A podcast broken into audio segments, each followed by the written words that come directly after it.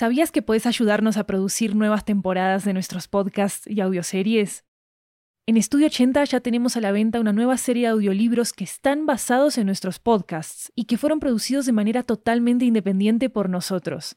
Tenemos audiolibros de muchos géneros, comedia romántica, terror, crímenes reales, comunicación y lingüística, comida, estilo de vida, historias de migración y mucho más. Varios de ellos están disponibles en español, inglés, italiano y francés. Conoce nuestro catálogo en 80estudio.com, diagonal audiobooks, y encontrá los títulos en libro.fm, Apple Books, Google Play, Storytel, BookBeat y en tu aplicación de audiolibros favorita. Muchas gracias por tu apoyo.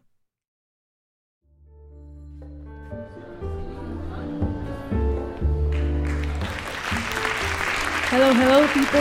Welcome back to Ochenta Cuentos. This is a Latin American anthology with audio tales coming from all around the region. I'm your host, Maru Lombardo, and today we bring you a story from Bogota, Colombia. And it's about how individualism and cynicism can be shelters from the incomprehensible world that surrounds us. Please take a few seconds to get some popcorn or crispetas because here it goes Dirtman by Valentina Gutiérrez.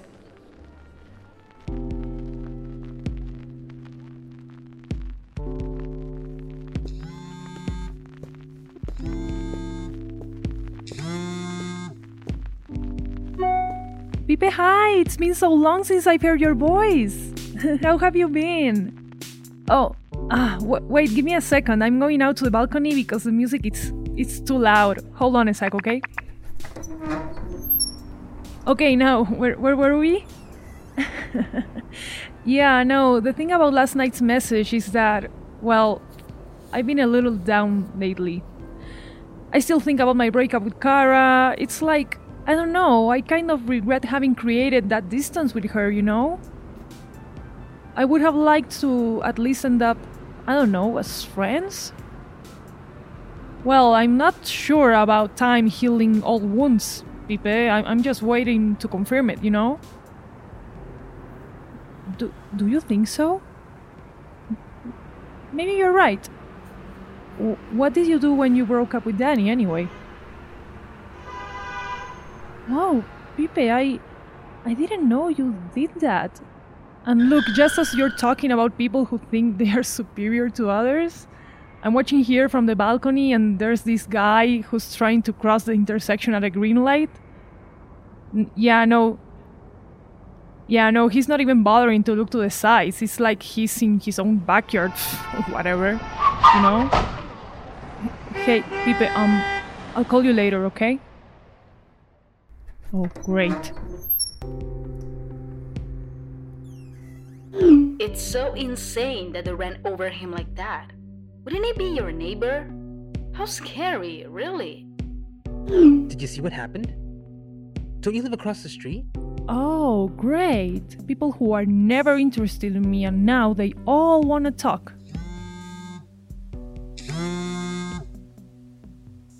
Hi, Pipe. Yes. Yeah, sorry I hung up on you just now. No, no, I really haven't seen anything in the news and people have been writing to me to find out too, but I had no idea who he was or why he was so reckless in the street, you know?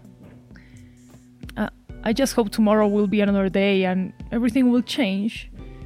This thing with Kara's already got me very. Mm, I don't know, bitter.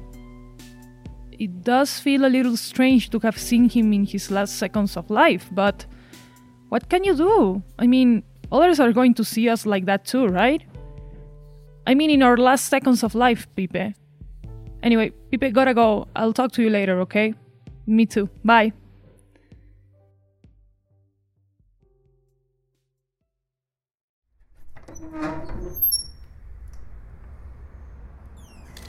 What's all that? Aren't they going to take the body off the street? Isn't isn't that kind of unhygienic? Oh, a message from Kara. How are you? How am I? She asks. well, definitely better than this guy, Kara. Look at him. He's in the. no. I shouldn't send her a picture of a corpse. My god. Hello.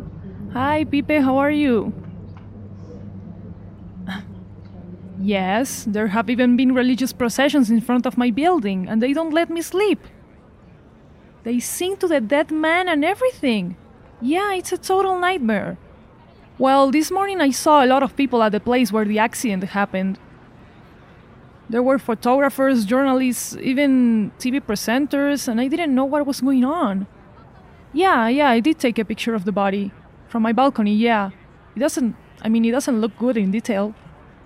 But hold up, give me a second and I'll send it to you. It looks kind of strange. Like, yeah, like as if it didn't look like a body at all anymore. Wait, wait. Yeah, you see it? So I looked on the internet and you won't believe it, Pipe. In that same place, there is a mound of earth with the exact shape of that man. Yeah, it looks super defined and nobody understands where it came from. People went crazy when they saw that. No, like the actual body is not there anymore. It's just like the mound of earth, you know? Yeah, no, I, I don't think a man can actually turn to m- mound. Anyway, I also received a message from Kara asking me how I was. No, I don't think I'm ready to answer her yet. No, no way. Uh huh, you're right. It's like the same thing will happen to Kara as to this man there in the street. Someday nobody nobody will pay more attention to her anymore.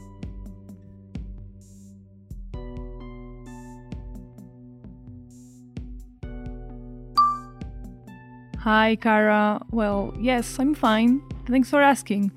Sorry I didn't get back to you straight away. I know you wrote about three weeks ago. I've been super busy. And regarding the dirt man you are asking me about, it turns out he's no longer there. Yeah, that was insane. That was insane because people came to worship him and everything, you know? He looked like a saint. I don't really know what. Uh, but as soon as a car got careless and ran over the dirt, people just stopped caring, you know? The man just disappeared. Cars just kept passing by on the highway and his dirt shape got like flattened to the asphalt. There's nothing left of the dirt man anymore. Sorry, I know this voice note is already kind of long. I just think it would have been nice to get a little closer, you know? But I'm talking about the actual Dirtman. I'm glad to hear from you, Kara. Take care.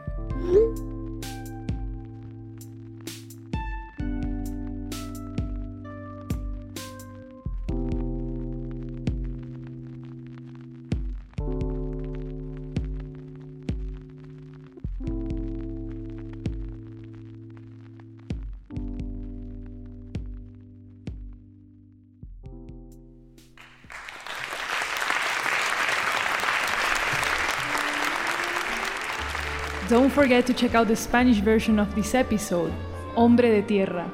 You can find it in our podcast feed as well. And please, please, if you like our show and if you like this episode, leave us a five star review on Apple Podcasts. This will help the show reach even more listeners. And if you got any feedback on the show as well, you can reach us at 80 Podcasts with an S at the end in Twitter and Instagram. And now for the credits. This story was written by Valentina Gutierrez, and the protagonist was voiced by me, Maru Lombardo. Music and sound designing for this episode were made by Jeremias Juarez, our assistant producer at Ochenta Cuentos. You can check out transcripts for our episodes at ochentastudio.com slash ochenta-cuentos. Thank you for coming, and of course, thanks for listening.